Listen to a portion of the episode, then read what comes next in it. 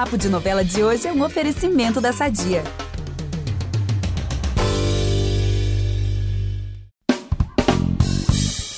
O papo de novela de hoje está um pouco diferente, mas igualmente delicinha de ouvir.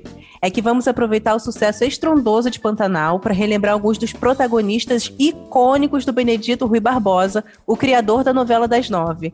E já que o Vitor Gilardi está de férias, a Melina Mantovani, jornalista do G-Show, está novamente aqui comigo para falar de 10 figuras inesquecíveis da dramaturgia. E já vou contar que tem uma presença ilustre que vai aparecer já já. É um ator que arrasou em um certo personagem escrito por Benedito e que também aparece no nosso top 10. Então, bora matar a curiosidade? Eu sou a Gabriela Duarte e nós voltamos logo logo depois da vinheta. Fica aí que é rapidinho. Impressionante como o tempo só te valoriza. Porque eu sou rica! Eu sou rica! Pelas rugas de Matusalém. Agora a culpa é minha, é isso? A culpa é da Rita! Antes de mergulhar nessa lista, eu vou dar uma OBS importante. O Benedito ele tem muita história para contar, né? Ele escreveu novelas desde a TV Tupi, lá na década de 60, e por isso, por causa do tempo do podcast, nós selecionamos alguns dos protagonistas que ele criou a partir da década de 90. Se não, haja podcast, né? A gente vai ter que ter parte 2, parte 3 para falar de todos os personagens do Benedito. Pois é, Gabi, vamos ao primeiro da lista, José Leôncio. Vou começar a nossa listinha falando do protagonista vivido pelo Cláudio Marzo na primeira versão de Pantanal, em 1990. Naquela época, José Leôncio, vivido pelo saudoso ator, era mais sóbrio distante do que o atual, né? Ele não demonstrava tanto os seus sentimentos. É isso mesmo. E, gente, quem viu a novela Pantanal naquela época vê que tem realmente uma diferença. Só que mais tarde a gente vai falar do, do José Leôncio do Marcos Palmeira. E uma curiosidade que eu vi esses dias, Mel, isso eu, eu confesso que eu não sabia, é que o Cláudio Marzo, que ele faz também o Velho do Rio e faz o Joventino, né? Ele fez, fez três personagens na primeira versão. Ele não ia fazer o José Leôncio. É que o ator, ele sofreu um acidente, ele passou mal, alguma coisa assim. E aí chamaram ele, assim, quase que de última hora para fazer o, o, José Leôncio, para fazer esse terceiro personagem por causa da falta de tempo. E aí ele arrasou e ficou inesquecível aí no protagonista Nossa, da novela. né? Muito. Entrando para a história da dramaturgia José Leôncio de Cláudio Marzo. E o segundo da lista é outro fazendeiro que particularmente eu adoro, já falei mil vezes aqui no podcast, que é o José Inocêncio de Renascer. Você se atreveu a vir até aqui para me perguntar como é que se cria um diabinho desse? Depois do sucesso em Pantanal na TV Manchete, o Benedito ele voltou à TV Globo com esse novelão no horário nobre. Renascer foi ao ar em 1993 e contou a história de José Inocêncio, um fazendeiro considerado o rei do cacau na Bahia. O personagem do Antônio Fagundes era um grande contador de causos e uma das suas histórias aí mais conhecidas na região era do famoso diabinho, né? Que ele guardava uma garrafa, inclusive vira e mexe ele aparece aí na trama, que pode ser inclusive revista aí no Globoplay. Pois é, e o José Inocêncio tinha quatro filhos e ele rejeitava o mais novo, João Pedro, pois a sua mulher, Maria Santa, morreu no parto desse menino. Mesmo com esse lado teimoso, sisudo e rancoroso, o José Inocêncio também era corajoso, destemido e também tinha uma natureza apaixonante, tanto que ele era muito querido pelos seus empregados e por todos que o conheciam, né? E, gente, rapidinho, lembrando que recentemente a gente bateu um papo aqui no podcast com o Leonardo Vieira e ele relembrou esse novelão aí, Renascer, e ele interpretou o José Inocêncio na primeira fase. Então, vale a pena conferir o podcast com Leonardo Vieira. E no terceiro da lista temos uma dupla que vivia as turras.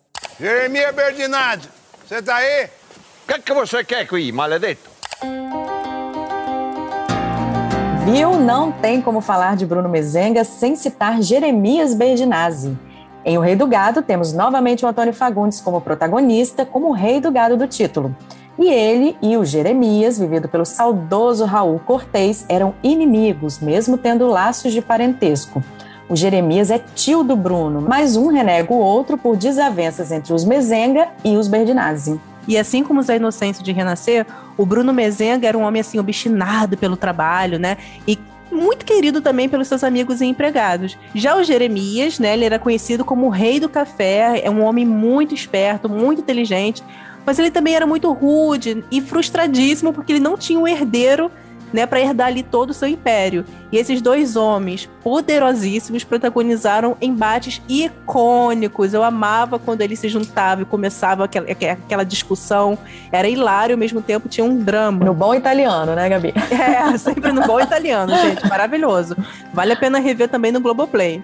Ah, e esse quarto lugar fez muita gente suspirar. Como te chami? Matteo. E tu? Juliana. Meu papá se chama Giulio. A minha mamãe Ana. Como não amar Juliana e Matteo? Em Terra Nostra, o casal de italianos, vivido por Ana Paula Arósio e Tiago Lacerda, se apaixona no navio que leva várias pessoas de Gênova para o Brasil. É que a novela ela se passa lá no fim do século XIX e conta a história ali da migração italiana no nosso país. E eles fazem parte, Juliana e Matteo, desse grupo que está vindo para o Brasil tentar uma vida melhor aqui.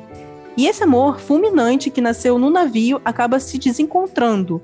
Porque quando eles chegam aqui no nosso país, cada um vai para um lado, né? Tomam vidas diferentes e aí é drama atrás de drama. Nossa, eu ficava super torcendo pelo reencontro dos dois. Eu lembro que eles chegaram a se casar com outros personagens, né? Eu ficava para morrer. Lembrando que no decorrer da trama, o Mateu acabou se tornando um líder político dos seus compatriotas. E a Juliana, que era uma mocinha romântica, sofredora, também se mostrou uma mulher forte e guerreira. O quinto lugar é de outro casal. E eu vou estar te esperando, Tony. Eu te amo. É o Tony e a Maria da novela Esperança. Os personagens vividos por Reinaldo Gianecchini e Priscila Fantin, que também são italianos, se apaixonaram na Itália na década de 30. Mas como o pai da moça não aprova o romance, Tony acaba seguindo o sonho de ir para o Brasil sem o seu grande amor. Ele até que promete voltar para buscar a amada, mas tudo dá errado. A Maria descobre que está grávida de Tony e ela é obrigada pelo pai a se casar com um homem que não ama.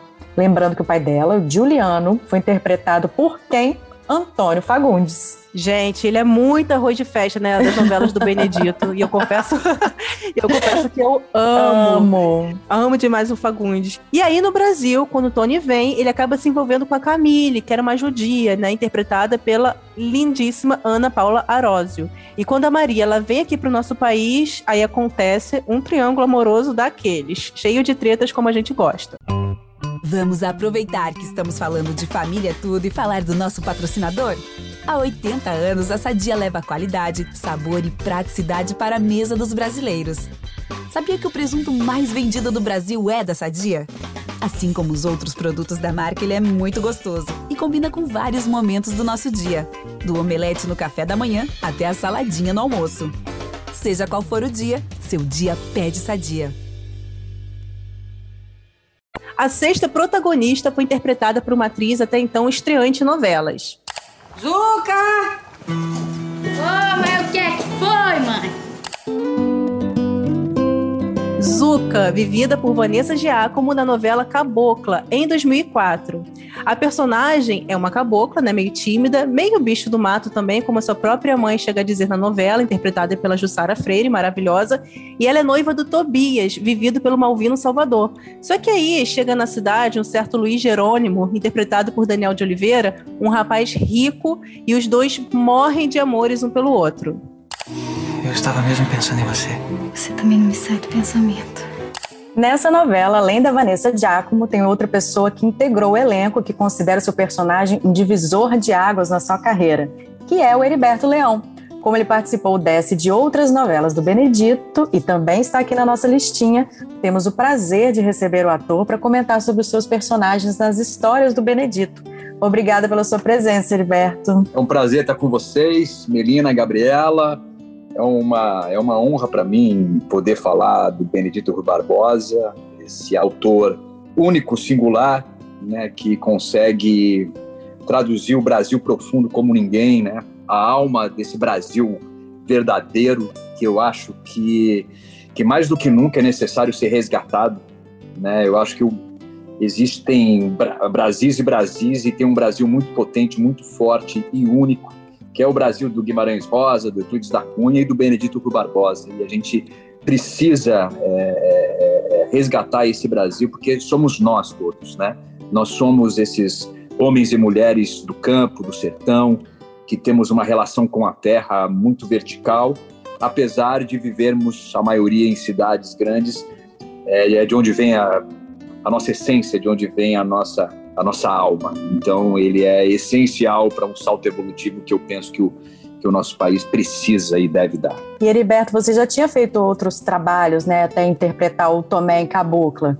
Mas o que, que esse personagem, né, escrito pelo Benedito, significa na sua carreira? É um divisor de águas, como você bem disse. É foi o meu primeiro sucesso mesmo, né? Existem sucessos e sucessos, assim, Cabocla foi um grande sucesso, não só de crítica e de audiência, mas é, de, de, como o povo brasileiro recebeu a novela e até hoje fala sobre ela, né? Conquistou o coração do povo brasileiro. Então, às vezes conquista a audiência e às vezes conquista a audiência e a alma e às vezes conquista a audiência, a alma e o coração. que foi o que aconteceu com o Caboclo. Para você ter uma ideia, eu e o Malvino, que fez o Tobias, né? Era o Tomé e o Tobias, nós éramos uma dupla. É, a, a gente, quando viajava pelo Brasil, assim, era, era uma loucura, né? A gente pousava nos aeroportos e os aeroportos estavam lotados de gente, como se a gente fosse uma banda de rock, assim, esperando dois rock stars, assim, para você ver o tamanho do sucesso e o tamanho da recepção do público, né? E fora que a, a história em si é de uma beleza, de uma poesia, e, e, e o meu personagem, que era esse, esse homem é, do campo, esse homem rural, esse, esse caboclo, que carregava até uma arma na cintura, porque era, era uma época em que, em que existia né, os jagunços e etc., porém com uma sensibilidade e uma alma que, que só o Brasil tem. Né? Quando você lê Grande Sertão Veredas, você tem essa, essa noção, né? você tem lá o, né, o jagunço filósofo, poeta, é, o Benedito também trabalha com, com essas, esses símbolos, né, esses arquétipos, e o Tomé foi realmente é, um dos personagens mais especiais da minha vida e mudou a minha vida, né? É, ATTT, né? Antes de Tomé e depois de Tomé na minha vida. E na novela, o Tomé, gente, relembrando, ele era um peão, né? Amigo do Tobias, como o Heriberto falou uma dupla quase de rockstars, ou seja, uma dupla sertaneja, né? Tomé, Tomé e Tobias. É, exatamente. É. e aí ele era um homem também muito amargurado, né? Por causa de um grande amor do, do passado. É. E, Heriberto, quais foram os maiores desafios, assim, para interpretar esse personagem? Foi também o cavalo? Você já sabia andar, assim, maravilhosamente bem a cavalo? Não, eu já tinha andado a cavalo algumas vezes, mas eu nunca tive um cavalo e nunca fui um cavaleiro, né? A gente ficou dois meses, a gente teve uma preparação muito, muito longa e tensa, intensa e de muita qualidade é, em um Aras, aqui em Vargem Grande, no Rio de Janeiro. É, e durante esses dois meses eu, eu não só aprendi a cavalgar, como eu aprendi a conversar com o cavalo, né? É, na verdade, o, o, grande cavaleiro ele vira um com o cavalo, né? Existe um respeito, um amor, uma, uma sintonia que é possível ser conquistada é, e que deveria ser conquistada por todos que montam, que quando isso ocorre, acontecem coisas mágicas, milagres acontecem, como se o cavalo é, é, tinha momento na novela que, que eu não precisava nem colocar a rédea para a direita ou para a esquerda, eu pensava, o meu corpo ia e ele ia junto, como um só. É, é meio avatar mesmo, sabe aquela conexão do avatar? Que eles se conectam pelo cabelo, né? Que é uma coisa ligada uhum, à glândula pineal. Uhum, é, tem uma teoria sobre isso gigantesca, mas eu não vou entrar em detalhes aqui que mais sobre isso. Mas eu penso que assim a gente teve no primeiro capítulo tem uma corrida de cavalo, né? É, é uma raia de corrida e estavam lá os dublês todos, mas os dublês subiam nos cavalos e os cavalos não aceitavam muito muito eles não, né? E, e empinavam e eles não estavam conseguindo fazer a corrida. E eu e o Malvino fizemos de verdade. Então, todas as imagens do primeiro capítulo de, de, de, dessa corrida incrível que a gente gravou em Visconde de Mauá, direção do Rogério Gomes, né, Papinha, e do Zé Luiz Vilamarim, núcleo de Ricardo Waddington, para você ver a, a, qualidade dessa novela, né, de, quem estava envolvido. E, e, a gente fez a gente mesmo, porque os cavalos conheciam a gente já e a gente já tinha tido essa experiência, essa emissão espiritual mesmo com os cavalos. Então, acho que o grande desafio foi essa raia inicial e poder dar é, vazão a essa poesia extrema é, é, do, do Benedito, essa relação do homem com a terra. Na verdade, ele trabalha muito uma espiritualidade telúrica, né? uma espiritualidade ligada à terra. Né? É, em Pantanal está todo mundo vendo isso, com o velho do rio, com a própria Juma, né? que se transforma em onça. É, é quase xamânico, né? É, é, bem indígena também, né? Essa relação que a gente perdeu, né? Nas grandes cidades, a gente tem uma arrogância de achar que a tecnologia é, é material que nós temos é superior ao, ao conhecimento dos povos nativos e dos povos do Brasil profundo. E não é, e não é, entendeu? Eu acho muito mais interessante você se conectar com o animal e se transformar nele do que você ligar um telefone celular e você ter acesso a todas as informações do mundo num, num toque. Eu prefiro a tecnologia do Benedito Rui Barbosa. Muito bom. E vamos falar da próxima novela, que também tem o Heriberto no elenco, que é Sim a Moça. Diga a eles que são todos bem-vindos à Fazenda Araruna.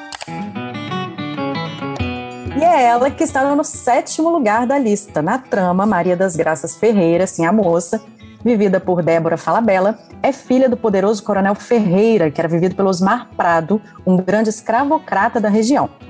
Apesar de ser filha deste homem, assim a moça era uma mulher à frente do seu tempo, com ideias abolicionistas e aquele jeitinho todo gracioso que ela tinha, né, gentil e também bondosa, caridosa, enfim, não tinha como não se apaixonar por essa personagem, né? E ali no núcleo da Assim a Moça tinha o Rafael, filho do barão, portanto irmão da Assim a Moça. Mas ele, por ser mestiço, é vendido como escravo pelo próprio pai. E anos depois ele volta destinado a se vingar, mas com o nome de Dimas. Heriberto, essa foi sua segunda novela do Benedito. Queria saber de você como é gravar uma novela assim desse autor, né, que tem traços tão característicos como você falou um pouquinho assim, anteriormente, desses traços do Benedito. É, é, é, eu fico emocionado quando eu penso em todas essas novelas. Realmente elas transformaram a minha vida e transformaram a, a minha mente e a minha alma, né? É, elas fazem parte da minha formação intelectual e filosófica também. É, tudo que eu penso hoje, enquanto cidadão e enquanto indivíduo do universo, é, eu devo muito a, a, essas novelas. É, Para você ter uma ideia, né, o Rafael Dimas ele era um abolicionista e ele declamava muito é, Castro Alves. Então eu, eu, eu, decorei o navio negreiro inteiro, Tirana da Escrava. Eu tive uma imersão nessa poesia do Castro Alves é, uma imersão tão profunda que, que, que, me transformou mesmo, né? A minha própria percepção em relação a essa época tão terrível, ela teve um, uma, uma entrada em mim de uma forma muito poética e forte, né? E eu penso que a gente só vai mudar as coisas com poesia mesmo, né? Se você lê Castro Alves, é muito impactante, é muito forte. Você chora com a poesia, você sente a dor, né? Daquela época e ao mesmo tempo essa compreensão ela vem com uma profundidade que o que o Benedito traz através da sua trama e dessa dessa mes, né, mesclando com essa poesia do Castro Alves é, que realmente arrebatava as pessoas. Para você ter uma ideia, no, no, no, dia que ele declama né, é, Navio Negreiro, é uma cena de 4, 5 minutos, a gente teve 40 pontos de média. Né? Então, aquilo, como que as pessoas né, ficaram ligadas numa poesia de Castro Alves. Aliás, eu tenho ele aqui, ó. Eu sei que vocês não estão vendo o vídeo, mas elas vão ver. Eu tenho um santinho dele aqui. Caramba, tem mesmo, Alves, gente. Ah, é, que legal. Que legal. Aqui, ó, é daquele tempo. Ó. Isso aqui é a lembrança de Castro Alves, porque eu fui para Castro Alves, para a cidade que ele nasceu. Eu fiz um périplo por todas as cidades que ele passou na Bahia. Fui lá pedir licença mesmo para fazer esse personagem. E, e, foi muito maravilhoso. Aí eu vou contar um, uma coisa que eu não sei se vocês sabem, mas que eu, que eu descobri lá na Bahia, antes, na preparação de, de Sim a Moça. É, é, Glauber Rocha, grande cineasta, né, o único cineasta brasileiro que tem um busto em Cannes, é, ganhou Cannes três vezes, se eu não me engano. É, e ele se dizia a reencarnação de Castro Alves, porque ambos nasceram no mesmo dia. E ele dizia que morreria aos 42 anos, porque Castro Alves morreu aos 24, ele seria a reencarnação de Castro Alves, e nasceram no mesmo dia. E ele morre realmente aos 42 anos. Gente. E o, o último lugar que eu fui desse pera, eu fui para Curralinho, onde ele nasceu, fui para Castro Alves, e, e, onde ele viveu, né? É, e aí, o último lugar que eu fui foi Salvador, na Praça Castro Alves, onde estão os restos mortais de Castro Alves. E é uma estátua com ele declamando. Ele está de, de, costas, eu acho que é para a Baía de, de, Todos os Santos. Se eu estiver errado, me desculpem, mas ele está de costas para o mar e ele está declamando com a mão assim para frente, como se ele estivesse apontando. E para onde ele aponta? Para o Cine Glauber. Olha, nossa. Um cinema que chama Cine Glauber. E então eu realmente acredito que o Glauber estava certo. Caramba, eu não fiz sabia. esse personagem. Eu, eu Também fiz esse personagem em, em homenagem a Castro Alves e a Glauber Rocha. Na primeira cena, que é uma cena no trem que eu tô chegando na cidade, que ninguém sabe quem eu sou, que eu venho para me vingar do, do Barão de Araruna, Osmar Prado, eu disse essas frases. Essa frase, em nome de Castro Alves, em nome de Glauber Rocha, vamos lá, Dimas, vamos lá, Rafael. Caramba. E deu tudo certo. Foi uma novela incrível, um grande Que sucesso. legal. Deu até vontade de rever a novela. Pois é. Porque eu tô- já tô revendo uma, uma novela que eu sempre falo aqui, gente. Tô revendo Renascer. Achei e fantástico. depois acho que eu vou. Ai, nossa, eu amo essa novela. Já falei mil vezes aqui no podcast. E depois eu vou rever. É, assim, a moça. E você falou em poesia, as novelas do Benedito todas são sinônimos de, de poesia, né? Aquela poesia tanto assim mais aflorada quanto aquela poesia mais sutil, que você tem que parar e pre- prestar atenção ali nos mínimos detalhes. E eu lembro que, sim, a moça, eu chorei baldez no, no último capítulo, com aquela cena dos escravos indo embora da fazenda e com os imigrantes, né, italianos chegando ao mesmo tempo. E também tinha a cena do Dimas, né, barra Rafael, eh, se reconciliando com, com, com o Barão. Nossa, foi muito emocionante.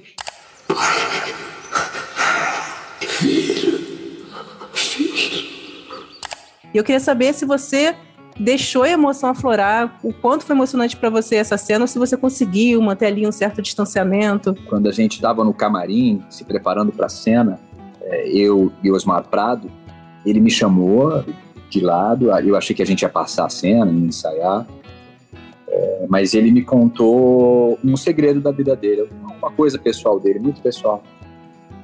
Eu falei, "Ah, por que, que você está me contando isso, Osmar? Porque eu confio em você como um filho. A gente brigou a novela inteira, né? Olha, Os personagens. E, a- e essa era uma cena de reconciliação. E ali, ele, como grande mestre que ele é, o grande ator e pessoa, ele me, ele, ele me conectou a ele, né? De uma forma absurda. Então, a, a emoção começou com isso. Quando eu cheguei em cena, ele era meu pai.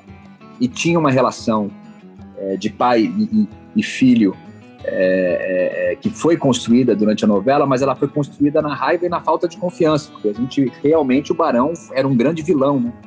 E ali ele me quebrou no bom sentido e a gente fez uma das cenas mais lindas que eu já vi e foi muito mágica, foi muito verdadeira. Eu nem me lembro de como eu fiz essa cena, ela foi real demais. E vamos falar do oitavo protagonista, que é dele mesmo, Zeca, É. mais conhecido como Filho do Diabo na novela Paraíso. O diabo fechou meu corpo quando eu nasci. Neste remake, o Benedito também trouxe os regionalismos e folclores, como a história do Diabinho da Garrafa, trazida em outras novelas, né? Na trama, o Zeca, conhecido como filho do diabo, se apaixona pela Maria Rita, que tinha o apelido de Santinha, pois era criada para ser uma freira. Heriberto, conta pra gente como foi encarar esse protagonista tão instigante. Talvez o Zeca tenha sido o personagem mais importante da minha vida. Eu tinha o quê? Em 2009, eu tinha 36 anos. Ali eu já, eu já tinha aprendido a andar bem a cavalo e, e continuei andando. Então o Zeca montava touro, cavalo, eh, conversava com os animais. Então tudo que eu aprendi em cabocla de uma maneira pessoal eu pude aplicar na ficção, né? Porque o Zeca tinha eh, essas habilidades e essa esse conhecimento né, espiritual que a gente já falou no início quando estava falando de caboclo. E o interessante é que ele via é, Deus na natureza, né? E, e- e a grande rival dele, que era Cássia Kiss, que fazia a mãe da Santinha, né? E falava que a filha não podia se aproximar dele porque ele era o próprio diabo, pessoa. E ele tocava o berrante, pra, que era o chamado do amor, né? Para Santinha ouvir na fazenda ao lado. Ela falava: Esse som é do diabo, não é de Deus, né? E aí tem um encontro que é muito, muito forte, que, que ela tá lá com a santa debaixo do braço, tá pedindo pra santa quebrar a perna dele, para que ele caia do touro, para não ficar com, com a filha dele, né? E ela é beata, né? Ela acha que ela é, que o vilão é ele, né? E aí ela fala, mas você não acredita em Deus? Aí ele fala, Dona Mariana, eu vejo Deus no fio, no fio d'água que brota da terra e segue adiante, formando os rios e os mares. Eu vejo Deus na flor, eu vejo Deus na natureza. Deus para mim é a terra, Maria é a grande mãe, é a nossa mãe, é o planeta. Essa, esse embate né, entre, entre um dogma né, que afastou o homem da natureza e a mulher, e um personagem que é chamado de filho do diabo por causa de uma lenda de um, de um- que o pai teria encontrado uma garrafinha com um diabinho dentro, e ele pediu para o diabinho, para o filho ser o maior peão de rodeio, e ele realmente foi toda essa simbologia é muito bonita e tem muito a ver com os tempos atuais. né? A partir daí eu tive a certeza de que um dos grandes problemas da nossa civilização é exatamente esse afastamento que nós tivemos desde que Constantino é, oficializou o cristianismo e modificou várias coisas.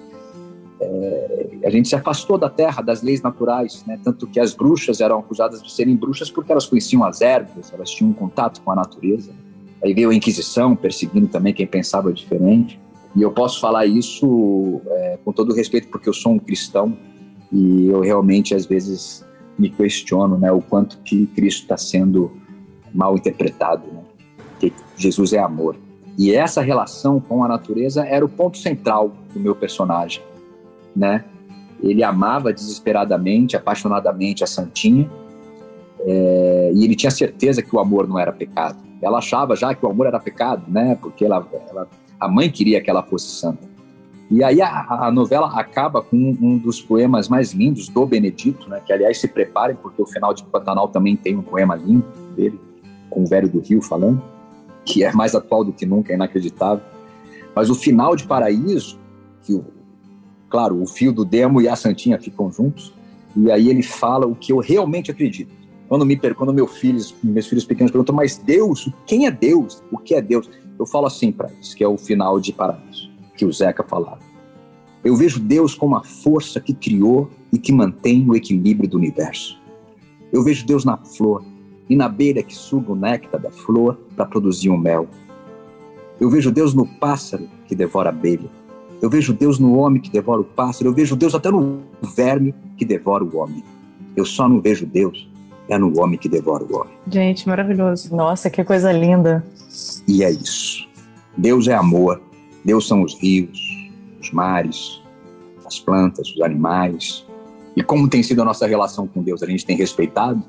Ou a gente tem uma arrogância gigantesca e a gente usa tudo para o nosso bel prazer e a gente não está nem aí? Quando a gente pede uma comida, a gente não sabe nem de onde veio a comida, quando ela vem prontinha então, o Benedito é esse resgate dessa essência que a gente precisa recuperar para salvar nossa civilização. Portanto, ele é o autor mais importante de todos os tempos da teledramaturgia brasileira, na minha opinião. Ah, eu, eu, queria abrir uma OBS também, é um complemento, na verdade, eu concordo, porque eu estava revendo justamente essa cena hoje do último capítulo, né, na sua voz, né, esse esse, esse poema. E o Benedito traz muito isso em outras novelas, né? Esses questionamentos acerca de Deus, da religião. Na novela Renascer, isso era muito através do Tião Galinha. Sim. Né? O personagem também do Osmar Prado, que ficava. Ele ganhou a Bíblia, né? Do, do, do, do Padre Lívio. Ele ficava questionando muito a Bíblia. Aí o padre ficava para ele, mas, mas como assim? Que nem padre sabia responder nas né, indagações do, do, do Tião. Então, Benedito já traz assim, de outras novelas esse questionamento né, sobre Deus, né, sobre o homem, corromper o homem. E isso, Renascer de 1993, né? Eu acho que a gente está falando. E isso é muito atual. Né? Até hoje, assim, cabe, cabe perfeitamente. E o nosso nono lugar está uma personagem cantadora de cachinhos cor-de-rosa, que é a Juliana de Meu Pedacinho de Chão. Se o senhor quiser comparecer à inauguração de minha escola, será meu convidado de honra. Essa novela também é um remake, mas a segunda versão vem numa roupagem totalmente diferente e super inovadora. E a Juliana, interpretada pela Bruna Lismayer, era uma professora que chega a pequena Santa Fé. E ela tem o cabelo rosa, usa roupas de princesa. E na época a atriz disse que a personagem era o arquétipo do amor. E mesmo com áreas de contos de fadas, a novela carregava vários temas abordados por Benedito, como a gente falou aqui, né, como uma questão latifundiária, né? Era uma delas. E você gosta desse tipo de estética diferente, Heriberto, nas novelas, assim, como ele aborda? Ah, eu acho que sempre é sempre bem-vindo, né? Ousadia, né? Luiz Fernando Carvalho, né? um grande diretor. Mas, assim, pessoalmente, eu prefiro a, a estética do, do Rogério Gomes, do Papinha, é, que, é, que é mais roots mesmo, que é mais o, o, o faroeste brasileiro, o sertãozão mesmo, assim. Mas é claro que Meu Pedacinho de Chão é uma novela deslumbrante, de uma beleza única, né? Mas, assim, é, é, eu, eu gosto da, da, da, eu gosto da poeira, né, que o, que o, que o Papinha imprime nas novelas. Assim. Eu achei legal meu pedacinho de chão, porque a gente fala muito que Benedito e poesia são sinônimos, e realmente levou a poesia ao pé da letra, né? Sim. E, e meu pedacinho de chão. Tornou tudo assim aquele conto de. É, é esteticamente, é, aquele conto de é. fadas, os personagens eram arquétipos. Não, é mas Exato. é muito legal que a novela continua trazendo as mesmas questões do Benedito. Fala sobre política, né? Questão latifundiária é muito, muito, muito bonita. É, e toda a história do Benedito, não sei se, se vocês sabem, mas ele tem algumas peças teatrais que são do início da carreira dele, que são todas ligadas à terra e às questões é, agrárias também, né? Que, que até vale a pena você indicar aí para as pessoas. Eu, eu, não sei se é fácil encontrá-las, mas, mas existem peças muito interessantes, super premiadas dele no teatro. Ah, legal a dica. Legal mesmo. Para encerrar nossa lista, vamos falar do atual José Leôncio, nossa, nessa versão de Pantanal, né, que está bombando, escrita por Bruno Luperi, neto do Benedito Rui Barbosa, né? E se na primeira versão o fazendeiro era mais fechado, mais sóbrio, agora o Marcos Palmeiras está fazendo um Zé mais amoroso, principalmente na sua relação com a Filó, né? Pois lá atrás eles tinham uma relação um pouco mais distante. Não, é totalmente. O Marcos, inclusive, deu uma entrevista recente falando sobre isso, que ele viu é, a versão do admira muito a versão do Cláudio, mas ele quis fazer assim um coração mais brando, sabe, algo assim menos carrancudo. E eu confesso que eu gosto muito do personagem. Engraçado que eu vi, Mel, é, eu tô com a mania, né, de, de ver o que as pessoas estão comentando no Twitter, e eu vi que algumas pessoas criticam muito o, o José Leôncio, as atitudes dele, mas eu acho que as pessoas têm que entender que ele está num contexto totalmente diferente, né? Que ele foi criado de uma outra forma ali no meio dos do espiões, uma outra cultura, uma outra forma de pensar. Não, a própria Filó fica, né, explica, né, nas cenas. Isso. Explica que ele veio de que ele veio de outro mundo, né? Vamos dizer assim, criado em outro mundo. E agora falando sobre outra característica das novelas do Benedito, né, que é a Pantanal que a gente está falando, e é gritante nessa novela, no bom sentido, são as imagens contemplativas, né? Aquele ritmo mais lento por causa da temática do Benedito, né? Que fala do interior do Brasil. E eu queria saber do Heriberto se ele se identifica né, ele já deu muitas pistas aí né, na, na, na, entrevista, mas se você se identifica com esse ritmo do autor ou se você é uma pessoa mais um pouquinho mais acelerada? É, não, eu preciso desse ritmo, né? Eu acho que todo mundo, eu acho que é, parte do sucesso de Pantanal também se deve à necessidade que nós temos de entrar é, é, nessa frequência, né? Desse ritmo que você disse. Porque nas cidades grandes e com esse excesso de informação que nós temos, esse aparelhinho aqui que a gente fica toda hora usando, a gente está vivendo uma era de muita ansiedade e de muita falta de paciência, né? A gente quer as coisas para agora. Então, é, é, essa estética contemplativa, ela, ela tem salvado, eu acho, muitas mentes e almas pelo Brasil afora, porque é o que somos e a gente está tá se perdendo, né? Então, como eu disse já no início, é um resgate à nossa essência, à alma do Brasil profundo. É, eu, se pudesse, eu moraria lá no Mato Grosso e viveria no Pantanal diariamente. Com certeza eu seria mais feliz, mas eu tenho, enfim, uma outra missão aqui. Eu sou um artista, não sou o Almir Sater, não sou um músico que eu posso ficar lá compondo aquelas canções maravilhosas. Aliás, você quer é, entrar num estado meditativo profundo, é só colocar Almir Sater, né? Ando devagar porque já, já tive pressa, levo esse sorriso porque já chorei demais. Né? Há dois podcasts é atrás foi com ele, ele esteve aqui com a gente, lá do Pantanal, ah, direto do Pantanal. É um gênio, é um Maravilhoso. gênio, é um gênio do, do amor. E eu queria aproveitar e elogiar o Marcos Palmeira, o Zé Leôncio dele é maravilhoso e só ele poderia fazer mesmo, né? Ele é esse homem, né? Ele produz, né? Ele é um agricultor, né? Ele trabalha com agricultura orgânica. Ele, ele é um é um ator que ele lida com a terra, então ele tem muita propriedade. E por isso que eu penso que ele está fazendo esse Zé Leôncio amoroso, porque a terra é amorosa, né? A gente joga a semente, se a gente cuidar com amor, ela nasce e ela nos dá o alimento. Então a gente precisa reverenciar a terra todos os dias com muito amor. E é, eu tenho certeza que é o que ele faz, assim, com, com os animais, tem fazenda. Assim como o Almir também tem essa relação, por isso essa voz mansa, amorosa e ao mesmo tempo muito forte, muito potente. Porque o amor é forte e é potente. E a força da terra é a força que rege tudo. E está na hora da gente acordar para isso, porque enquanto civilização estamos muito arrogantes.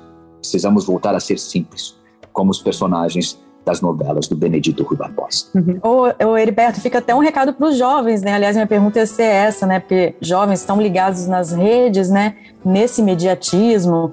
Você acredita que é um desafio agradar essa geração com esse estilo do, do Benedito? É um desafio que está sendo cumprido, né? E o, o, sucesso da novela mostra que é o que as pessoas precisam, né? É, as pessoas desejam e nem sabem que desejam disso. No, no final das contas, ninguém aguenta mais essa é, essa velocidade absurda, essa ansiedade, está todo mundo muito ansioso. Então, é, existem as pessoas ali das redes sociais e as pessoas verdadeiras mesmo, né? Como as pessoas se sentem.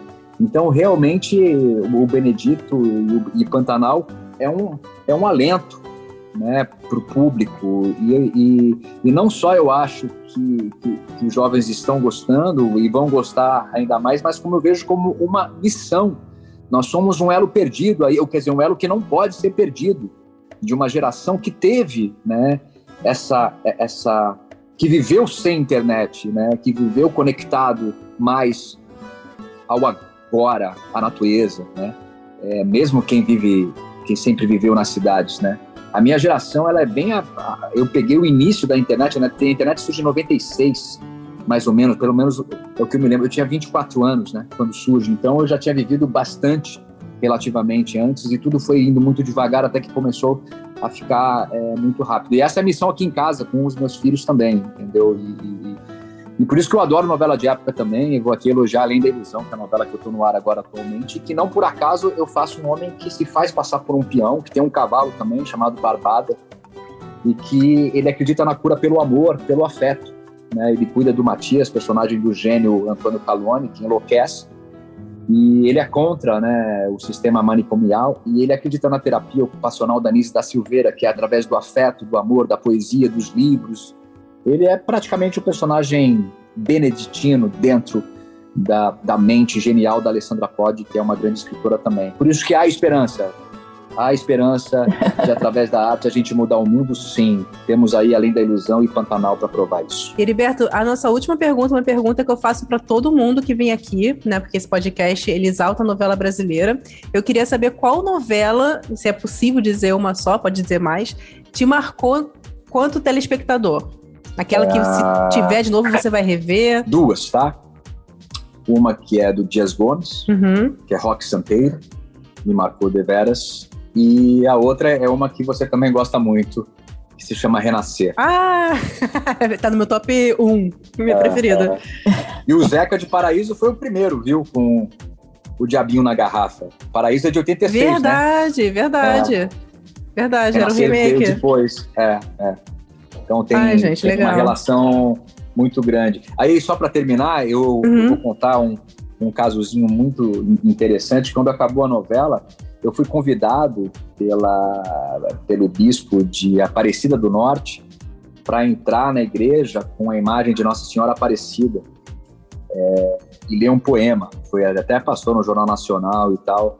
E aí eu perguntei pro, pro bispo, né? E assim todos os padres eram muito fãs da novela e as freiras, é, foi uma loucura. E aí eu, eu ali tentando entender, né? Por que que chamaram, né? O Zeca, o filho do Demo. para entrar. E aí ele olhou para mim e falou assim: Você sabe por quê? Olha.